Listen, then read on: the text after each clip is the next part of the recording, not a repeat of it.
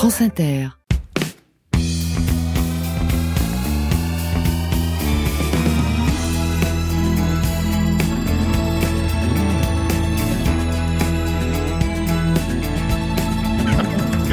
Bonjour à toutes et à tous, soyez les bienvenus dans Grand Main vous fasse loisirs, plaisir et curiosité, le club du vendredi qui tente d'enchanter votre vie quotidienne et ce matin une petite sélection des comédies des années 90 à l'occasion de la reprise au cinéma de Marie à tout prix des frères Farelli. Les journalistes Eric Libio, Frédéric Sigrist et Guillemette Odissino vous conseilleront leur long métrage préféré. Le chercheur et gourmet Raphaël Aumont vous expliquera pourquoi le popcorn fait pop et le libraire Théodore Dillerin vous conseillera un livre à dévorer ce week-end. Bonjour euh, Thibaut de Saint-Maurice. Bonjour Ali. Quel est le menu de votre chronique philo Alors une chronique un peu décalée, mais en connexion avec euh, les chrétiens qui sont entrés dans la semaine dans leurs 40 jours de carême, et puis euh, nos amis musulmans qui vont commencer le ramadan dans un mois à peu près. Et donc une question, pourquoi l'humanité jeûne-t-elle? Bonjour Guillemette Odissino. Bonjour Ali. Alors qui deviendra notre ami cette semaine? Un génie un génie de, de la pitrerie, de l'émotion. Euh, ah ben vous verrez, un génie, quoi, un génie. Bonjour Julie Neveu. Bonjour Ali. Bande-annonce de votre chronique avec la langue Eh bien, on va parler d'un nouveau mot qu'utilisent les moins de 30 ans et qui sert à envisager une relation autrement que euh, par le biais du couple. Ça s'appelle la situationship. J'ai jamais entendu parler de ce C'est vrai, mais c'est parce que vous êtes trop vieux, Ali. Oui, exactement. Bienvenue dans Grand Main vous fasse, la vie quotidienne mode d'emploi. France Inter. Ali Rébéi. Grand bien vous fasse. Euh, alors là, Bonjour Théodore Dillerin. Bonjour Ali. Vous êtes libraire au comptoir des mots à Paris, euh, dans le 20e arrondissement. Euh, euh, vous avez euh, moins de 30 ans, vous n'avez jamais entendu parler Non, de non ce mot plus. situationship Non plus, Voilà. donc j'attends la chronique de Julie avec impatience. Petit avant-goût de votre choix littéraire tout à l'heure. Alors moi, je vous parlais d'un livre des années 90 qui vient d'être republié, mais qui n'est pas du tout une comédie. Bonjour Raphaël Aumont. Oui, bonjour. Vous êtes professeur et chercheur en physico-chimie des matériaux, professeur à l'université Paris-Saclay. Vous dirigez la chaire cuisine du futur. Vous collaborez avec euh, Thierry Marx. Vous avez signé d'ailleurs l'Atlas euh, des saveurs chez Duno. Et vous nous expliquerez euh, tout à l'heure pourquoi le popcorn fait pop avec en prime une recette idéale pour regarder des comédies des années 90. Exactement, c'est fascinant de regarder comment ce petit grain va devenir une vraie pépite soufflée, vous allez voir ça, c'est de la belle physique. Qu'est-ce que tu fais ce soir? Peut-être que tu auras envie, peut-être, je sais pas, qu'on aille dîner, tu vois, qu'on se raconte un petit peu ce qui s'est passé. C'est pas ce qu'on vient de faire? Je te fais marcher, Ted. Ah, tu- Non, écoute, vraiment, j'aimerais bien, ça serait super, mais j'ai déjà une sortie de prévue ce soir. ah. Mais je suis libre demain soir. Ouais, ouais, bien sûr. Ou tu vois, ou tu, tu, tu pourrais annuler avec ce gros con là que tu devais voir ce soir et sortir avec moi. Je passe te prendre à 8 heures D'accord D'accord. Marie à tout prix euh, des frères Farelli avec Ben Stiller et Cameron Diaz, euh, sorti en 1998 et qui vient de ressortir au cinéma. C'est l'occasion d'explorer les meilleures comédies des années 90 selon nos invités. Bonjour Eric Libio. Bonjour Ali. Rédacteur en chef de l'hebdomadaire et du site Écran Total.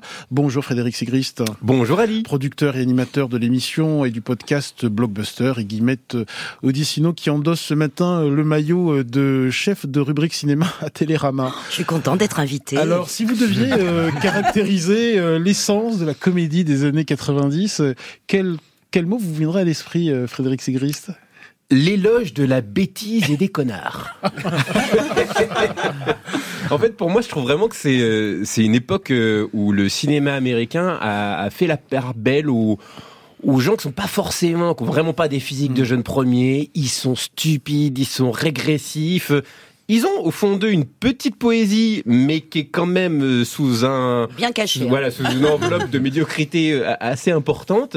Euh, et ils sont méchants, mais bêtes et méchants. Et en fait, c'est ça qui est jouissif. Guillemette Oui, je suis absolument d'accord. Bon, la, la comédie américaine des années 90, elle est vraiment régressive.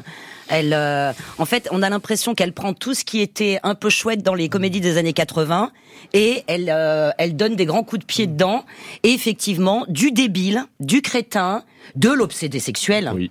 du déficient mental, euh, vraiment, euh, et beaucoup de d'handicapés aussi. Et, et on agite tout ça dans un humour euh, le plus mais bas du front, en dessous de la ceinture. euh, Enfin, c'est c'est vraiment. En fait, il y a que des tous les héros, y compris dans les grands euh, blockbusters du moment. Forrest Gump, et, et- et voilà, est un petit peu attardé mental, mais ça va Non, aussi. je dirais simple. Oui, enfin. Simple d'esprit. Oui, voilà, le héros de la cité de la peur, on peut pas dire que ce soit, euh, ce soit non plus Einstein.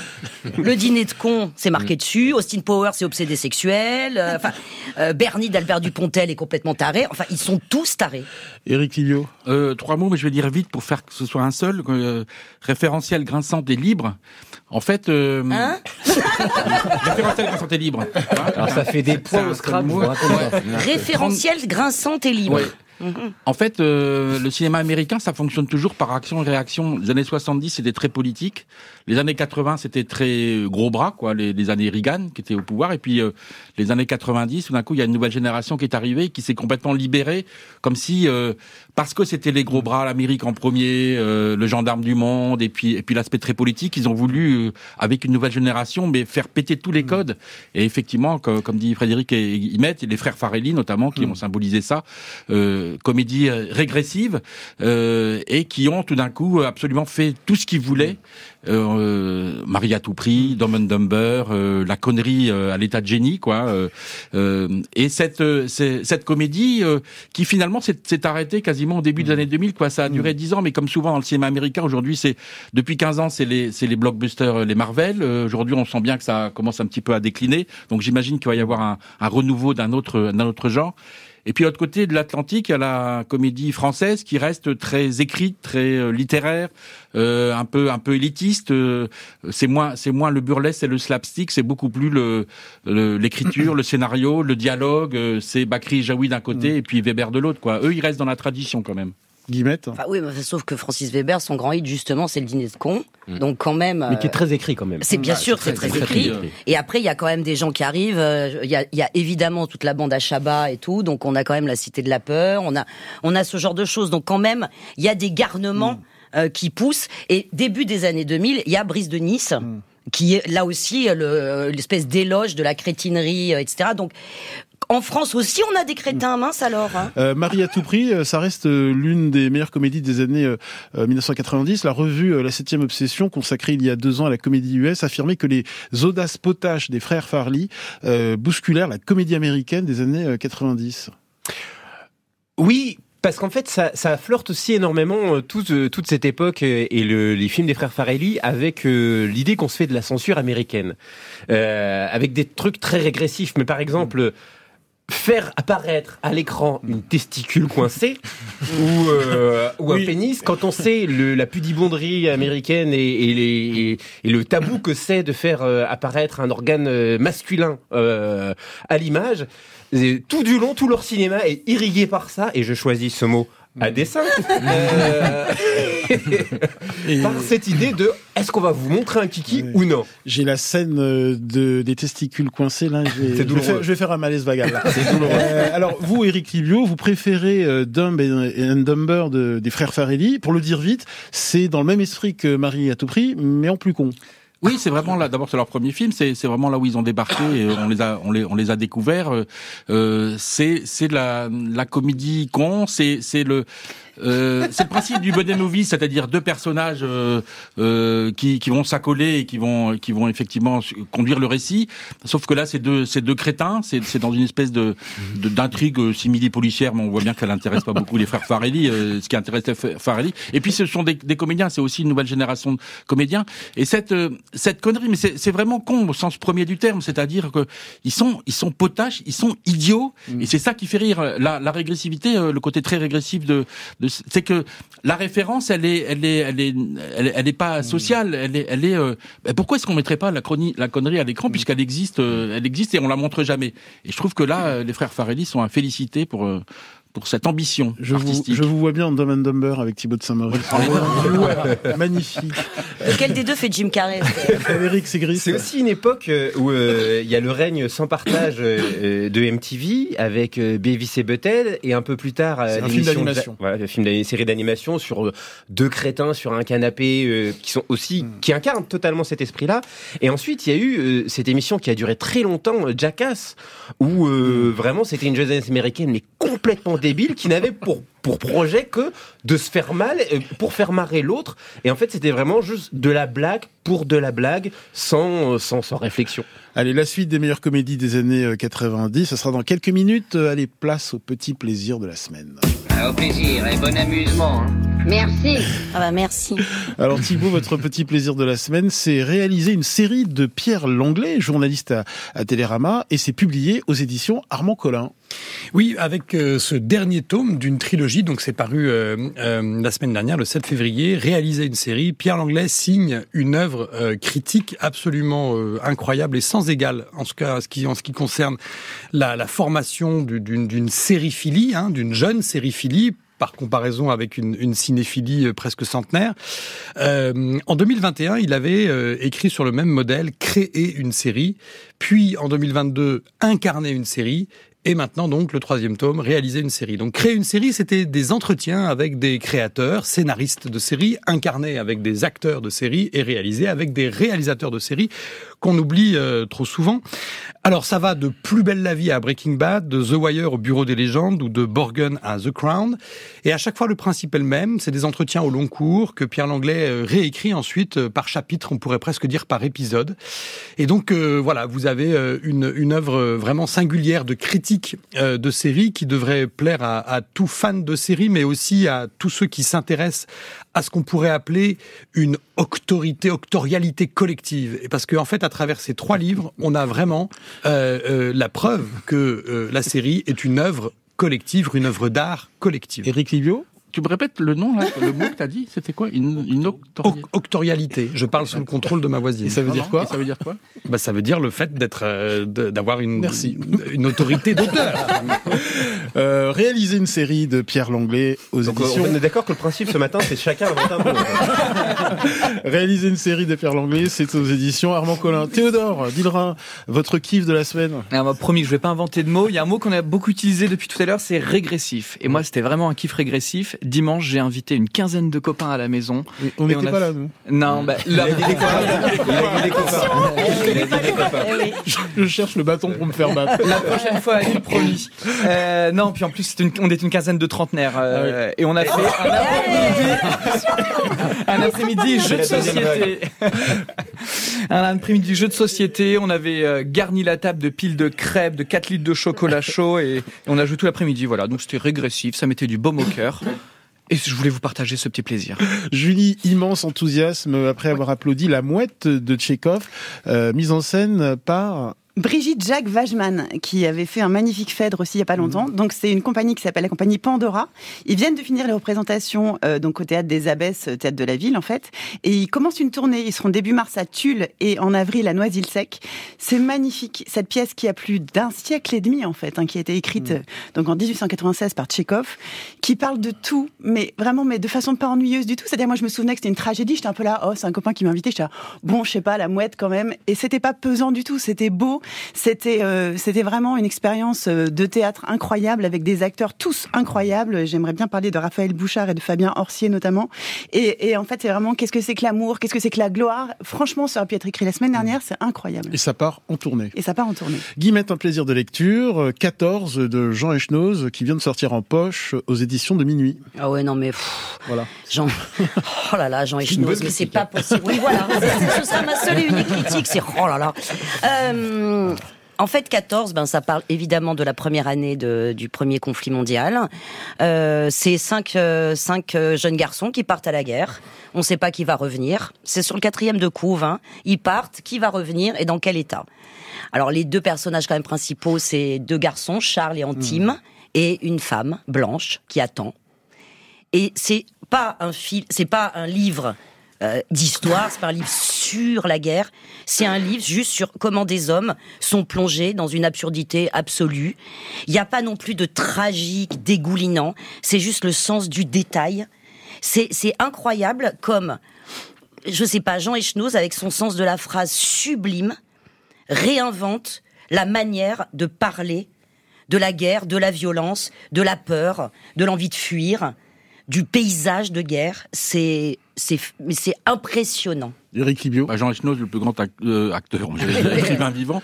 Mais effectivement, Guillemette a, raison. Tout, chez Echnoz, tout est dans la forme, tout est dans la phrase. C'est-à-dire que toute la l'absurdité, l'horreur, euh, de ce qu'il veut décrire, euh, ça tient avec une virgule, avec le- l'emploi des mots, c'est absolument euh, magique. 14 de Jean Echnoz en poche aux éditions de minuit.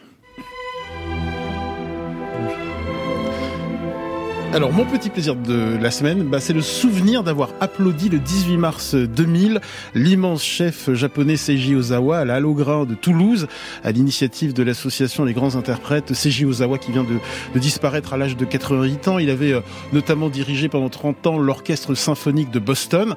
Alors, comme le rappelle si bien Pierre Gervasoni dans Le Monde, Seiji Ozawa a renouvelé la, la figure du maestro classique avec un charisme digne d'un Leonard Bernstein et de rappeler que Seiji Ozawa enflammait l'auditoire hein, euh, par euh, ses gestes de médium en tranche. Je l'ai vu, euh, j'étais en face de lui à la là parce que c'est une salle où on peut se mettre face au chef et euh, c'était un chef incroyable. Et de son côté, Eric Dahan, dans Libération, euh, parle de sorcier de la baguette et rappelle que son énergie et sa grâce avaient euh, fasciné jusqu'à Steven Spielberg. C'est vrai que le 18 mars 2000, à la bah, j'ai vu un génie diriger l'Orchestre Philharmonique de Vienne et c'était la quatrième symphonie de Brahms. Raphaël Aumont, on reste au Japon avec votre petit plaisir de la semaine. C'est l'éloge de l'ombre de Junichiro Tanikazi. Exactement. Aux éditions Verdier. Ouais, j'ai adoré. J'étais en train de ranger euh, ma chambre et je suis retombé sur ce petit bouquin. Et là, j'ai tout arrêté parce que franchement, c'est d'une efficacité et en fait on a juste envie d'éteindre de, de se mettre dans la pénombre et de redécouvrir la lueur euh, ça invite au voyage ça initie c'est absolument magnifique et alors il parle de d'architecture de cuisine etc et pour la, la cuisine en fait c'est vrai qu'il dit que la cuisine japonaise ne se mange pas, elle se regarde et elle se médite. Et c'est vrai que en France, on aime bien souvent ces porcelaines blanches, c'est très très vif, c'est tape à l'œil, alors ça fait un effet waouh d'un coup. Alors que finalement, quand vous servez une petite, une petite soupe dans un bol, euh, dans une laque toute sombre, bah vous êtes obligé de découvrir, vous et d'un coup ça, ça s'intellectualise et c'est passionnant. Donc vraiment, Rappelez je le conseille. Éloge de l'ombre, Junichiro Tanizaki. Et c'est aux éditions Verdier. Ouais. Allez, place au choix littéraire de notre libraire Théodore Dillerin. Alors Théodore, vous nous conseillez très très très fortement la lecture d'un plan simple de Scott Smith et c'est publié aux éditions aux éditions du Typhon. Absolument Ali, je vous le conseille très très très très très fortement. Euh, un plan simple et un synopsis très simple. Un synopsis qui se résume à une question que je vous pose à vous tous autour de la table. Que feriez-vous si vous trouviez 4 millions de dollars en petites coupures dans un sac? Bah, c'est la question que Je les rapporte. Eh ben voilà. c'est la question que vont se poser euh, les trois personnages de, de ce roman, dont le personnage principal qui s'appelle Hank Mitchell, qui est comptable dans une petite ville un peu perdue de l'Ohio. Avec son frère Jacob et un ami, il trouve euh, la carlingue d'un avion sous la neige au milieu d'une forêt. Un petit avion de tourisme avec à l'intérieur le cadavre d'un pilote et un sac rempli de billets de banque. Donc la question se pose, qu'est-ce qu'on en fait? L'un des trois, le plus raisonnable, veut les rendre parce que 4 millions, il y a bien quelqu'un qui va les réclamer au bout d'un moment et ils vont avoir des problèmes. Les deux autres se disent que ça pourrait changer leur vie, 4 millions de dollars. Eh ben ils vont couper la poire en deux. Ils vont se dire, on les garde, six mois, on les met à l'ombre, et si personne les réclame, on les dépense, on les utilise. Sur le papier, le plan est on ne peut plus simple. Mais dans l'histoire, l'engrenage va se gripper, s'enrayer, et une suite de mauvaises décisions qui vont s'enchaîner les unes après les autres vont faire que tout va partir à volo. C'est un bouquin qui a été écrit en 93, publié en France en 95, mais qui était introuvable depuis longtemps. La, trad- la traduction, pardon, est entièrement revue et corrigée. C'est un très très beau travail éditorial de la part des éditions du Typhon de nous faire redécouvrir ce roman. Et je ne peux que vous conseiller de le lire ce week-end parce qu'une fois qu'on l'a ouvert, on ne peut plus le refermer. Un plan simple de Scott Smith, euh, Eric Libio? Oui, ce qui est formidable avec ce, ce bouquin, c'est euh, dans les années 90, dans le polar américain, on, est, on commence la grande série des serial killers et des trucs un peu insupportables, euh, et que, et que ce, ce livre-là fait est, est très référentiel, comme parce que toute la culture américaine s'auto-référence avec les, les polars des années 40, 50, Mm. Ross McDonald, etc.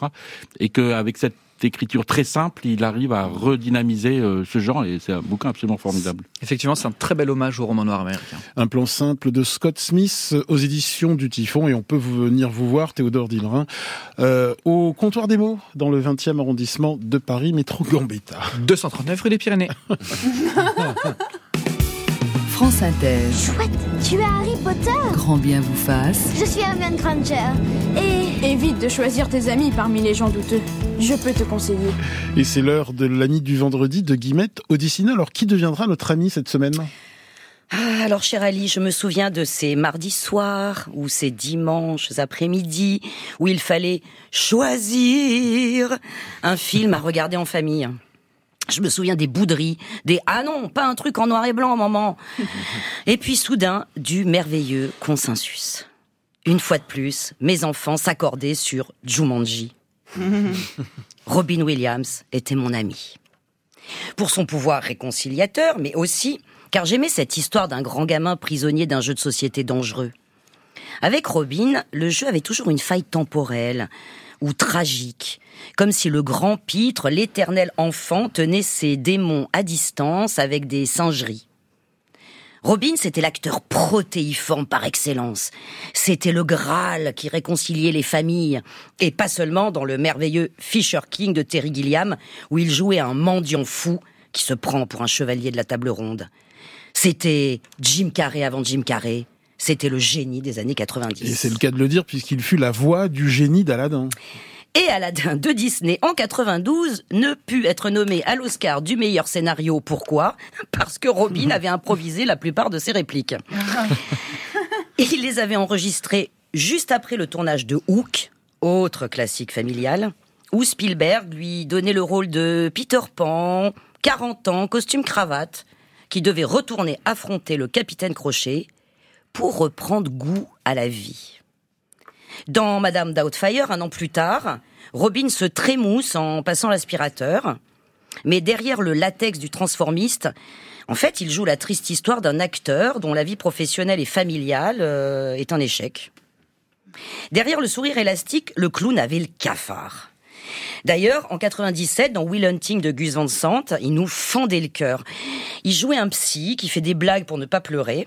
Et au mur de son bureau, son patient, Matt Damon, remarquait une aquarelle un homme dans une barque sur la mer déchaînée. Vous êtes pris dans la tempête, votre barque va couler, pour vous en sortir, vous devenez psy. Bingo répondait Robin Williams, et on se demandait s'il n'était pas devenu comédien pour la même raison. Dans les règles du Jumanji, il y a celle-ci. Aventurier, méfiez-vous, ne commencez que si vous avez l'intention de finir. Robin Williams voulait continuer. Mais son cerveau n'était pas du même avis la démence avancée, et c'est vraiment dégueulasse pour un artiste au talent dément. Un jour, dans sa loge, alors qu'il n'arrivait plus à assurer sur la dernière série qu'il jouait, sa maquilleuse le trouva en larmes. Je ne sais plus. Je ne sais plus comment faire rire. Alors, une nuit, à 63 ans, le pitre rangea définitivement son nez rouge. Quand l'Amérique a pris son suicide, ce fut un tel choc que le décès de Lorraine Bacal, survenu le lendemain, passa presque inaperçu. Ce n'était pas un acteur qui était parti. C'était un ami qui nous avait laissé tomber. Alors, cher Robin Williams, sachez que la plupart des acteurs qui étaient enfants dans les années 90 se réfèrent aujourd'hui à vous. Et que chaque fois qu'on croise votre regard si tendre dans un film, on a toujours envie de monter sur les tables en criant mon capitaine, oh mon capitaine L'ami du vendredi de Guillemette Odissino a podcasté sur euh, l'appli euh, France Inter. Tout au long de la semaine, l'émission a été préparée par euh, Nathalie Romero, Camille Poux, Jalagui et Joachim Tayeb, avec l'aide de Cyrine Ben Younes, à la réalisation Claire Destacan, la programmation musicale Valentine Chedebois. Merci aux standardistes et aux techniciens qui se sont succédés tout au long de la semaine. tiens, sachez que demain, entre 15h et 17h, Daniel Fievé présentera sur France Inter un hommage à notre amie Fabienne Chevière, décédé euh, dimanche dernier avec euh, des archives et des témoignages demain entre 15h et 17h. Dans un instant, la suite de notre sélection des meilleures comédies des années 90 qui font du bien pendant cette période de, vacances. Ce sera juste après avoir écouté Pulp Disco 2000, un titre sorti en 1995, 10h30 sur France Inter.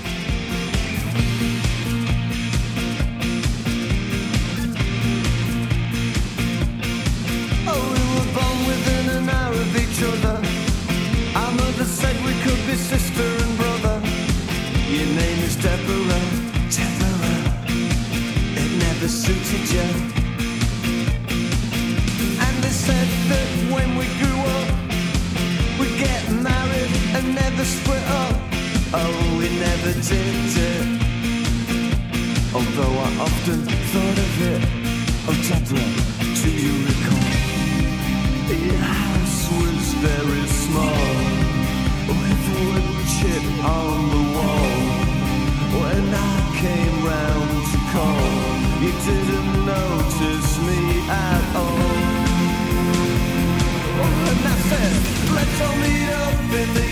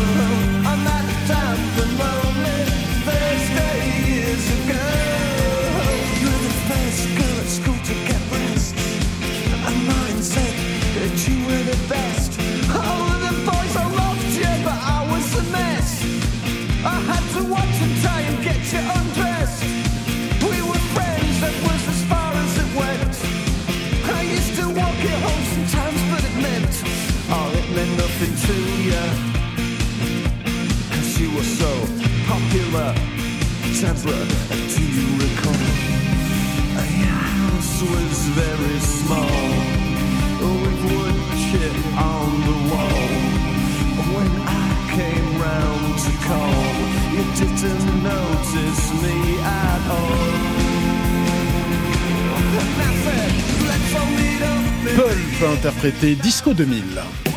France Inter, Je crois même qu'il y a une belle journée qui se prépare. Ali Rébéi, Ah bon?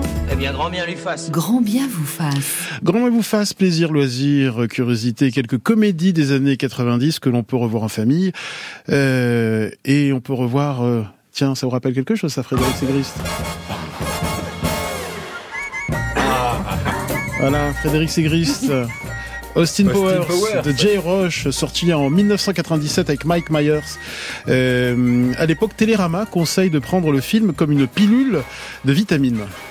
Ah bah, pour moi, déjà, je pense que de manière très pragmatique, ça me rappelle le moment où j'étais jeune et où j'avais des cheveux. et, euh, et- et surtout, en fait, euh, Austin Powers, c'était la, la suite logique d'un autre film qui avait été fondateur pour moi, qui était Wayne's World, avec euh, Tia Carrère, euh, où ce moment où ils sont dans une voiture, où ils reprennent Bohemian Rhapsody, et donc en plus c'était ma, ma rencontre avec euh, Queen, que, dont j'avais des souvenirs juste euh, grâce à Highlander, euh, parce qu'ils avaient composé la, la BO.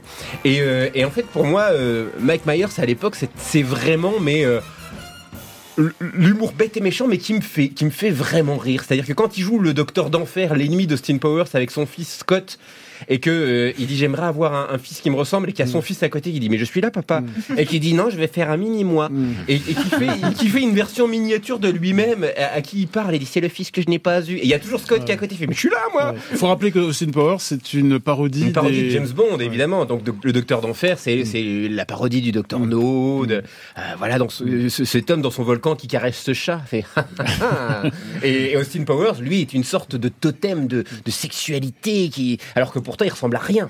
Eric Ibio. Alors film référencé, contrairement à ce que dit euh, Thibaut de Saint-Maurice.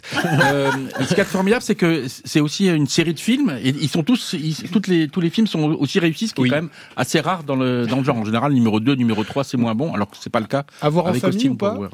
Alors, Mais oui, bien sûr que oui. en famille, parce Mais bien que sûr. Souvent, il faut pas se mettre à la place des enfants. Il faut les connaître, mais euh, Il faut leur expliquer ce que c'est qu'un érotomane avant. Voilà, peut-être, le mojo. Et qu'est-ce que le mojo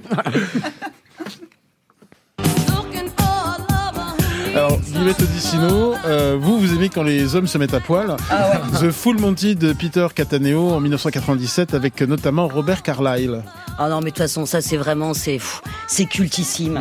Euh, pour ceux qui, euh, je sais pas, moi qui habite sur Mars, euh, je rappelle vite fait, donc. euh, un, un ouvrier euh, de sidérurgique dans, dans une ville dans une ville de- de- d'Angleterre complètement euh, mais plombé par le chômage.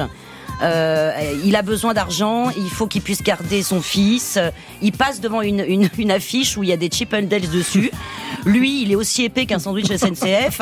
mais euh, et son pote, son meilleur pote, lui est plutôt bien en chair. Mais il se dit mais il n'y a pas de problème. Nous aussi, on va faire du striptease et on va gagner de l'argent parce que nous, comme son, le titre l'indique, The Full Monty, on va faire la totale, on va tout enlever.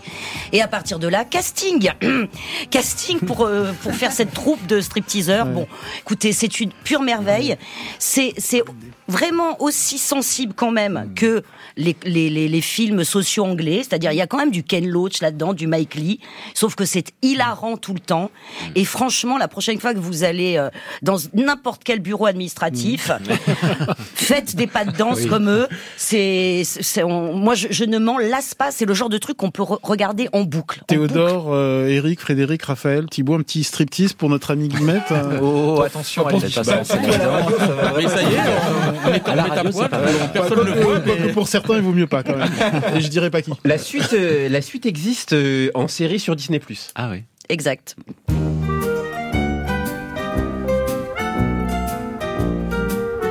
Ah, Eric Libio, je vous aime quand vous choisissez Toy Ah, Story. maintenant, ah, de John. Lasseter, sorti en 1995. Oui, là, là, là aussi, euh, alors j'hésitais entre Wallace et Gromit pour, les, pour le film Ah ouais. d'animation et Toy Story. Euh, J'ai choisi Toy Story euh, parce que je pense que c'est le, le, le scénario, un, le scénario parfait, la révolution, l'arrivée de Pixar quand même, Mm. qui, qui, a, qui a complètement euh, changé le, le, le film d'animation. Là aussi, pardon Thibaut, c'est aussi référencé aux buddy movies des années 80, donc c'est une façon de, de refaire, euh, de, de reprendre les mêmes schémas et de les, et de les retransformer, hein, puisque c'est c'est l'amitié de deux personnes qui a priori, au- en tout cas au début du film, ne s'aiment pas du tout entre Buzz l'éclair et Woody. Euh, et c'est euh, c'est c'est c'est c'est un film, c'est un peu comme Flo Monty, c'est-à-dire qu'à un moment donné, on voit les scénarios, on se dit mais il y a pas une virgule en trop, il y a pas une virgule en moins, il y a pas un truc à, à enlever. Euh, Là aussi, les deux et trois, moi je- le deux je l'aime beaucoup, je trouve Ah, que ils- ils- même même, le le, quatre, dernier, même le même 4, le je suis d'accord avec toi, je trouve qu'ils sont tous vraiment à la hauteur, même si le premier euh, a tellement changé le, le- la, la vision des films d'animation qu'il est qu'il est un peu au-dessus des autres, et ça reste euh, alors là, pour le coup, le film familial, et à mon âge vénérable, je continue à le voir avec un plaisir immense. Frédéric Segris. Pour moi, la saga Toy Story, ce sont les plus grands films faits sur la dépression, l'abandon et, et, Non, et c'est la- et le même la retraite, euh, mais fait intelligemment, avec humour. euh, c'est grandiose. Guillemette. Euh, et puis, c'est là quand même qu'apparaît pour la première fois vraiment le personnage de Barbie, comme on a pu le exactement. voir ces derniers temps. Ils ont fait Barbie avant Barbie. Ils ont fait Barbie avant Barbie. Moi, donc je suis plus Monsieur Patate personnellement, mais, euh, mais c'est vrai. t'as Non, raison. ils ont fait Ken raison. avant Mm. Ken d'ailleurs, qui d'ailleurs est magnifiquement ridicule dans, dans la saga. Donc ils ont tout inventé avant tout le monde. Vous vous identifiez dans le physique de Monsieur Patate? Bah oui, assez, et puis dans, dans le goût de la patate. Non, mais ce que disait Frédéric est très important parce que c'est vrai que c'est- c'est une rare, dans le numéro 4, comment est-ce que les, les, les Américains qui réinventent tout, tout le temps des héros, des mythes, etc., comment ils arrivent à les mettre de côté? Il y aura pas de Toy Story 5, et ils ont vraiment réussi. Alors si. Ah ben, Il y en a, il y en a un qui Ah, est. mince. ouais, ouais, alors ça, je ne sais pas, mais ça c'est Disney derrière qui veut des Ouais, sous, mais non, ce euh, sera pas bien. Alors Frédéric Sigrist, parmi les meilleures comédies des années 90, figure pour vous Un jour sans fin d'Harold Ramis, sorti en 1993 avec Bill Murray et Andy euh, McDowell. Alors je l'ai revu récemment, je l'ai vu cinq ou six fois et c'est toujours aussi bon. C'est imparable. C'est imparable parce qu'en fait, euh, déjà le fait de, de baser ça dans une ville prisonnière de de- d'une tempête de neige et avec euh, ces, ces individus, ces habitants que qu'il est condamné à croiser tous les jours. Et puis surtout, c'est quelqu'un de vraiment désagréable et porté par un Bill Murray qui, qui a pas beaucoup à se forcer là-dessus. Euh, ce que j'adore, c'est que derrière l'histoire d'amour, qui était presque toujours un petit peu le le- l'ingrédient principal des comédies de ces années-là, euh, il y a tout d'un coup une tapisserie et, et une vision de la vie euh, qui est hyper rafraîchissante et qui fait qu'on sort de ce film en se sentant bien. On dit bah ouais, il a compris quelque chose. Il a compris que en fait, bah, chaque journée, il faut la vivre pleinement dans toutes ses singularités parce que c'est euh, le temps présent, bah, comme pour paraphraser Maître Ogwai dans euh, Kung Fu Panda, on dit euh, le présent c'est un cadeau. Et ben voilà. Thibaut, Tu s'en vois. le regard philosophique euh, euh, Guillemette. Ah, moi, il faut que je vous dise quand même la phrase, le truc qui passe à la radio tout le temps. Moi, je peux pas m'en empêcher. Debout les campeurs et haut les cœurs. N'oubliez pas vos bottes parce que ça caille aujourd'hui.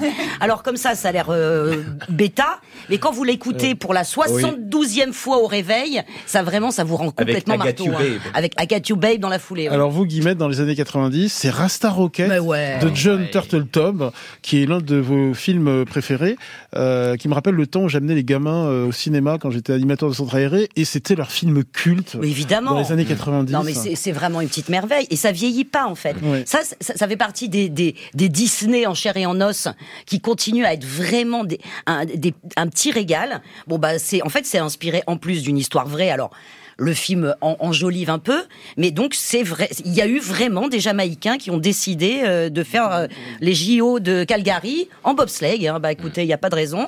Et donc en fait, ça raconte l'histoire de donc de, de Jamaïcains. Ok, il y en a un, il, court vite. Les autres, ils, seraient plutôt euh, ou en train de philosopher dans un coin, ou de tirer sur des joints, ou d'avoir envie de casser la gueule à tout le monde. Et donc tout ça, ça forme une, une équipe quand même un peu de bras cassés, qui arrive donc dans la neige, Alors, euh, hein, ça, c'est compliqué. Euh, ils arrivent dans la neige et ils vont découvrir à la fois, bon, le racisme. Parce que, évidemment, l'é- l'équipe des Suisses euh, est pas sympa. Elle est pas sympa, l'équipe des Suisses. Et, et en même temps, ils vont découvrir ce que c'est que la solidarité, ce que c'est que le, le- le- le- le- de faire, de former une équipe, de soutenir les uns les autres. C'est bourré de gags. Les gags fonctionnent encore aujourd'hui. Ça marche à fond pour toute la famille, franchement. Oui, puis- Recommandable à. Il y a une proximité avec euh, The Full Monty, c'est euh, Oui. les outsiders. C'est ça. Euh, Rasta Rocket à voir en Rasta famille. Rocket.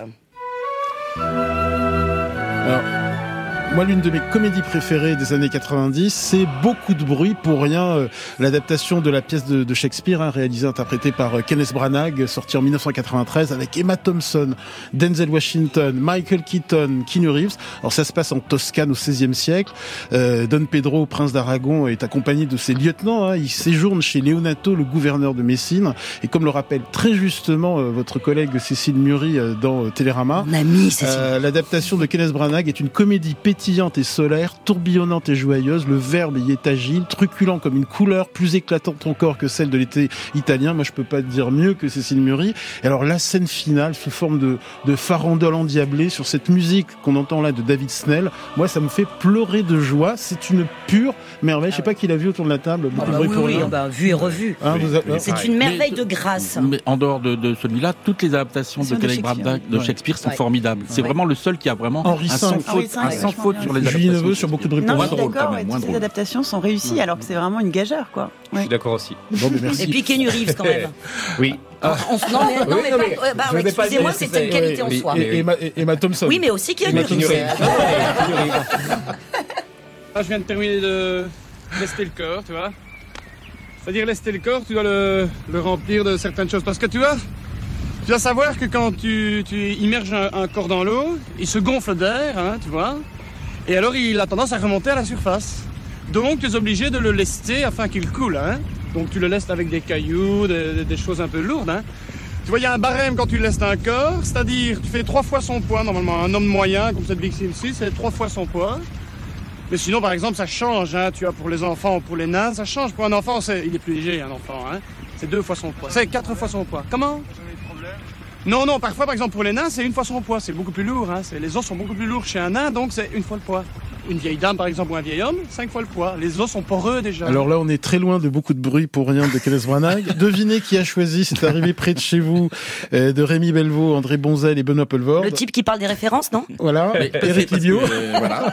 C'est le mauvais Euh, goût. hein. C'est le, c'est le, c'est le film euh, grinçant et noir. euh, Il n'y a pas que les Américains, les Anglais dans, dans, dans le cinéma euh, comique. euh, Il y a aussi ce film-là. Tout à l'heure, Frédéric parlait des aux États-Unis la, la façon dont, dont certains metteurs en scène réutilisent ce qui se passe sur YouTube et tout ça. Là, c'est vraiment la critique aussi de la télé-réalité. C'est une façon de recycler euh, ce, ce type d'histoire. Un, c'est la naissance d'un comédien. Hein, on l'a, c'est le premier film de Buna Poulvord euh, qui a longtemps été invisible. Le film, maintenant, on peut le revoir. Et c'est d'une méchanceté, c'est, c'est d'une noirceur absolue. Euh, moi, ça me fait hurler de rire. Euh, Chez Guillemette est moins fan, Guillemette mais euh, moi, j'adore ça. Ouais. Disons que je- la première fois que je l'ai vu, j'ai trouvé que c'était extrêmement, effectivement, euh, corrosif et tout. Je suis pas sûre de le revoir avec, euh, enfin, de, re- de le Eh bien, revoir si, tous les Noëls. Quoi. plaisir. Si, si, bon, d'accord. C'est arrivé euh, près de chez vous, le conseil d'Éric Libio. Tiens, il est déjà l'heure de retrouver la chronique philo de Thibaut de Saint-Maurice. France Inter, grand bien vous fasse. C'est pas un truc d'un télo, la philosophie, c'est pas de la masturbation intellectuelle. Personne n'a à vous dire ce que vous devez penser, hein. Personne. Jamais. Alors ce matin, euh, mon cher Thibaut de Saint-Maurice, vous vous demandez pourquoi euh, l'humanité jeûne-t-elle? Oui, on change un petit peu de, de registre, mais cette semaine, voilà, désolé, mercredi pour être précis, les chrétiens donc sont entrés dans le carême et dans un mois pour la France, ce sera autour du 11 mars, commencera le Ramadan pour les musulmans. Et il y a aussi plusieurs jeûnes prescrits pour les juifs avant, pendant ou après les grandes fêtes, par exemple le jeûne de, de Kippour, et aussi des pratiques de jeûne dans l'hindouisme, des jeûnes sélectifs dans le bouddhisme, et enfin, sans parler de, de religion, il y a tous les jeûnes liés à des pratiques diététiques euh, ou médicales, le jeûne intermittent par exemple, Ali, dont vous parliez lundi dans Grand Bien vous fasse. Alors si l'on assemble le tout et que l'on fait le compte, la très grande majorité de l'humanité intègre à sa culture une pratique de jeûne, c'est-à-dire une pratique de privation partielle ou totale de nourriture. D'où vient donc que les hommes euh, et les femmes consentent à suspendre la satisfaction d'un besoin pourtant absolument vital?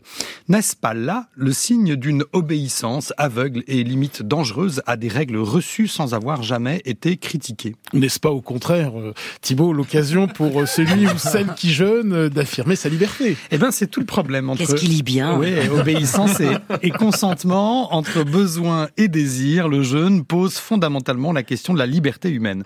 Le fait d'avoir des besoins vitaux dont la satisfaction est donc la condition de notre survie est souvent pensé comme ce qui renvoie à la nature en nous, à une forme de logique instinctive liée à notre statut biologique d'être vivant. On ne choisit pas d'avoir faim et de devoir se nourrir pour survivre. La faim et la nécessité de se nourrir s'imposent à nous. Et pourtant, nous pouvons choisir de suspendre le règne impérieux de ce besoin, ce dont témoignent donc toutes les pratiques de jeûne, qu'elles soient religieuses ou non. À première vue, donc, le jeûne signale la faculté de l'homme de résister à la logique instinctive de ses besoins et d'affirmer par là sa différence par rapport à tous les autres vivants. Comme le rappelle notre Rousseau national, la nature commande à tout animal et la bête obéit. Mais l'homme éprouve la même impression, mais il se reconnaît libre d'acquiescer ou de résister. Et cette résistance à la nature, pas étonnant donc que les religions se saisissent de cette pratique, elle permet à la fois de justifier l'homme créature, au sens d'en fonder un destin spirituel sur un choix supposément divin, et à la fois d'exercer chacun, euh, pour chacune, euh, une discipline en progressant dans la maîtrise de son corps. Dans les deux cas, le jeûne indique une certaine priorité du spirituel sur le corporel. En jeûnant, donc, on exerce un pouvoir sur le corps qui, en retour, libère l'esprit. C'est une sorte d'équation partagée par toutes les religions et même par des pratiques non religieuses du jeûne.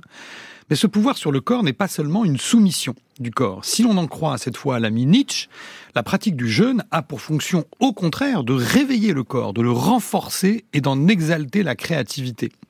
En affamant le corps un jour ou plusieurs jours ou plusieurs semaines, on réveille en lui un désir encore plus fort que la faim. Et Nietzsche recommande même d'appliquer régulièrement le principe du jeûne sur toutes les autres pulsions du corps pour en renforcer chacun des désirs. Quelle que soit donc la raison pour laquelle on jeûne, quel que soit le sens qu'on lui donne ou la tradition dans laquelle on s'inscrit, que vous pensiez donc que le jeûne libère l'esprit ou qu'il renforce le corps, il raconte la différence de notre humanité, cette différence qui signifie une liberté fondamentale au cœur même de notre condition et que nous avons appris à appeler notre dignité. Le philosophe Gaston Bachelard le résume d'une formule, l'homme est une création du désir et non pas du besoin. Et Guillemette Todicino n'est pas prête de jeûner avec la grosse part de gâteau préparé par euh, notre stagiaire et collaboratrice Erin Ben Younes. Là, vous n'êtes pas prête de jeûner, vous. Hein Bah non, mais c'est hein, mais c'est pas gentil de me dénoncer. Prenez tous du gâteau. Pourquoi je suis toute seule? La chronique philo euh, de Thibaut de Saint-Maurice à podcaster et à partager sur l'appli euh, Radio France. Après les nourritures intellectuelles, les nourritures terrestres de Raphaël Aumont.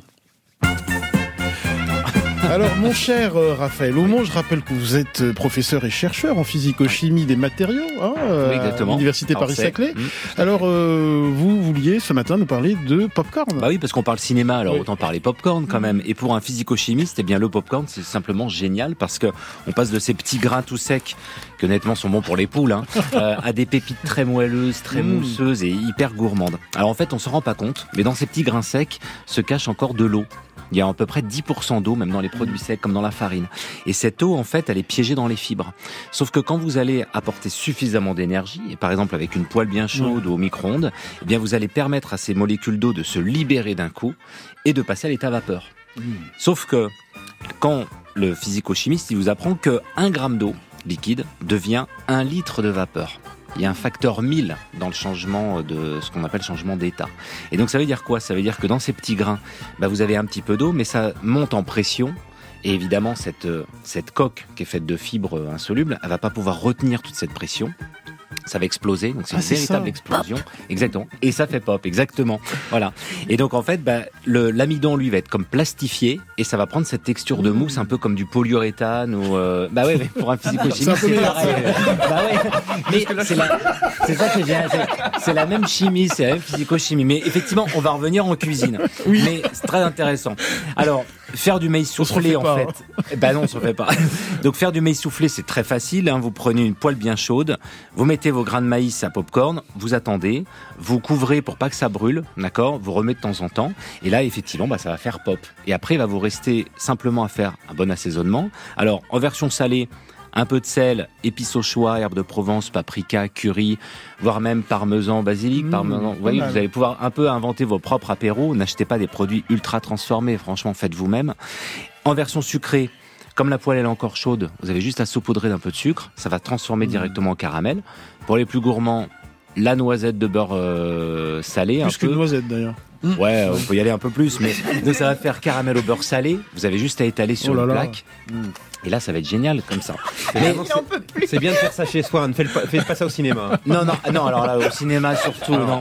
Et euh, et alors aujourd'hui, je voulais vous proposer une autre recette qui est plus santé. Cette fois, effectivement, on va quitter le cinéma avec le bruit qui est insupportable d'ailleurs du popcorn, le l'excès de sel, l'excès de sucre. Là, on va faire un truc qui est plutôt sain. Donc maïs soufflé, c'est intéressant d'ailleurs le maïs hein, pour la santé.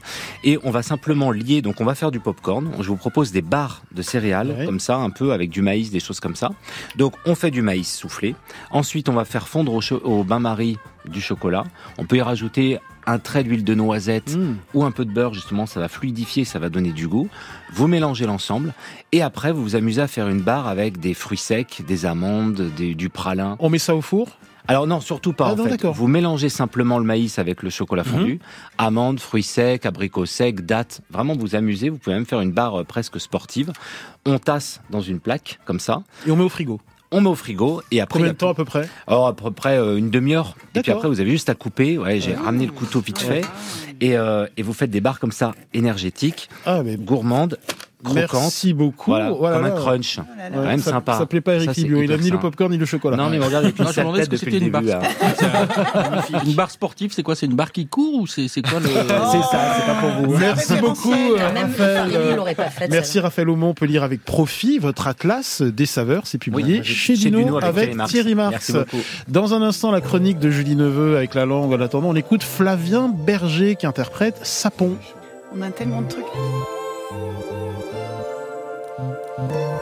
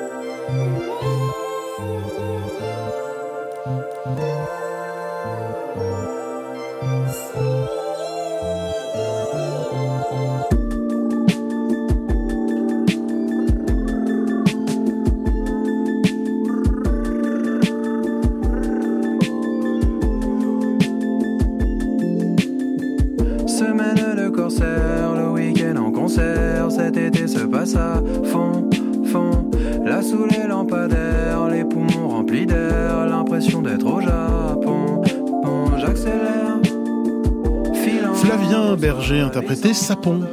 L'aigle va fondre sur la vieille buse. France Inter, C'est chouette comme métaphore, non? Grand bien vous fasse. C'est pas une métaphore, c'est une périphrase. On fait pas chier. Ça, c'est une métaphore. Alors ce matin, Julie, vous nous parlez d'un mot qui prouve à quel point la Saint-Valentin est ringarde selon votre point de vue. Oui, bah, notre Saint-Valentin romantique et conjugal qui célèbre cette institution, le couple, du latin copula, au début simplement lien, entre deux personnes liées par un sentiment. Couple qui, si on en croit notre créativité lexicale en ce début du 21e siècle, indice précieux de nos changements de mœurs, est sérieusement en crise. Alors il y a eu le polyamour, le trouble, euh, le célicouple et euh, désormais le situationship. Oui, on cherche des mots pour sortir du couple, du lien exclusif de ses contraintes. Situationship circule, oui oui, parmi les moins de 30 ans. Il vient de l'anglais où il imite relationship, la relation, typiquement sentimentale, mais en partant d'un terme plus neutre, la situation. C'est souvent en imitant des schémas existants et leur sens associé qu'on crée de nouveaux mots. On parle de productivité par analogie. Par exemple, depuis le Watergate, on prend l'élément gate pour dire le scandale. On dit le Penelope Gate, la Saint-Valentin Gate, ce scandale de la fête du couple. Le terme situation est pauvre en description. Être dans une situation critique, ça peut concerner l'argent, la santé, le travail. Mais si situationship parle de sentiment, c'est donc non pas à cause du lexique, situation, mais de la morphologie, du suffixe ship qui dit l'état d'être le nom. Friendship, c'est l'état d'être un ami. Donc situationship récupère par analogie avec relationship son pouvoir expressif. Ce qui est drôle, c'est que le mot relation, lui aussi, neutre au début, a fini par se charger sentimentalement, par dire cette expérience relationnelle centrale de notre vie, l'amour. Le langage nous arrive en fait chargé des vies des autres. Et on tente, en le renouvelant, de faire place à nos propres expériences. Ici, donc, on rejette les attentes liées à la notion de relation. Pourtant, on dit quand même qu'on est dans une situationship. Comme on est en couple, on est avec quelqu'un. Les prépositions sont importantes parce qu'elles situent, elles décrivent notre position dans l'interaction. Dans, à l'intérieur d'un espace-état stabilisé. Dire qu'on est dans une situation chip, c'est comme une expérience sur le fil du langage en fait. On l'utilise mais pour décrire minimalement. On ne dit rien sur les sentiments qu'on y éprouve. Avec ce bénéfice, ne pas précipiter l'engagement, prendre le temps d'explorer le lien, repousser la bascule vers le modèle devenu anti-modèle, le couple. Moi, à 20 ans, quand on avait couché une fois, on disait ouais, moi je suis en couple. Et toi? Le problème, le problème c'est Mais alors le problème, c'est qu'une relation se nourrit du langage, des mots qui servent à éclaircir les sentiments pour l'autre, mais aussi pour soi, à s'accorder sur les besoins, les envies. Et la situationship tabouise parfois toute forme de communication à propos de la dite relation. Elle la déclare pénible, malvenue, ce qui peut être mal vécu, surtout le jour de la Saint-Valentin, où j'imagine comment les gens de leur situationship se sont rongés les doigts toute la journée. Euh, je SMS ou pas? D'ailleurs, sur X, je vois beaucoup d'emplois ironiques et négatifs de situationship, comme dans le tweet « C'était pas mon ex, hein, c'était juste une situationship de merde, meuf, si tu savais ». Donc peut-être bien que situationship, au lieu de créer les conditions d'un amour plus libre, va finir par devenir synonyme de relations ratées, frustrantes, asymétriques. Situationship, en fait, dit plutôt ce qu'on veut pas que ce qu'on veut. Et on écoute la tirade déjà très situationship de Zabou Bretman dans la crise de Colin Serrault. Je viens te demander en mariage et, et toi t'appelles ça venir t'emmerder. Écoute Didier, je ne veux pas vivre avec quelqu'un, tu comprends? Ni toi, ni personne, je ne veux pas. Euh, je, je veux vivre seul, seul, seul, tu comprends? Je veux pouvoir péter dans mes draps tranquilles, rentrer à n'importe quelle heure, bouffer sur un coin de table, inviter des copains, faire le ménage seulement une fois par an si ça me chante. Je veux dépenser mon fric à ma façon, je veux... Mais tout ça tu pourras très bien le faire, je vois pas où est le problème. Le problème, c'est que je ne veux pas d'un mec étiaffé sur mon canapé qui baille en disant qu'est-ce qu'il a bouffé ce soir. Je ne veux pas qu'on me dise tiens toi qui repasse si bien les chemises. Je ne veux pas que ta mère me téléphone pour savoir si je t'ai bien donné tes cachets contre la grippe. Je ne veux pas te demander si t'es d'accord de regarder le film au lieu du sport. Je ne veux pas, je ne veux pas. Ta vie c'est ta vie, ma vie c'est ma vie. Donc une situationship, ce serait ce que la sociologue Eva Illouz appelle une relation négative. Mais pour dire oui un jour, pour le dire bien, peut-être faut-il appris, avoir appris à dire non, ce que tant de générations n'ont pas eu l'occasion de faire. Peut-être même n'est-il de oui aussi puissant que celui qui se construit sur un non, et dans ce cas-là, vive la situationship à condition qu'on en parle. Avec la langue, la chronique de Julie Neveu à podcaster sur l'appli France Inter. Merci aux amis du vendredi, Thibaut, Théodore, Julie, Guillemette et Raphaël. Merci Eric Libio, rédacteur en chef d'écran Total. Merci Frédéric Sigrist, producteur de Blockbuster disponible sur l'appli France Inter. Dernier épisode en ce moment, c'est quoi? Prince of Persia et le prochain arrive vendredi prochain, euh, vendredi prochain sur les shoujo. J'aimerais remercier chaleureusement l'excellent travail de notre stagiaire Cyrine Ben Younes. Euh, Merci pour la grande qualité de ton travail, pour ton humour, ta bonne humeur. Je te promets un bel avenir dans le journalisme. Et en plus, tu es une, pâtissière hors pair. Demain, j'aurai le plaisir de vous retrouver dans l'émission Bel et Bien co-présentée avec Agathe Le Caron à 9h30 sur France 2 et lundi dans Grand Main vous fasse. Quand faut-il aller aux urgences pédiatriques quand son enfant est malade ou se blesse? Bonjour Leïla Kadour-Boudadi. Bonjour Ali, aujourd'hui nous allons replonger en enfance avec Daniel Pénac et Mathieu Sapin venus pour l'œil du loup. Bonne émission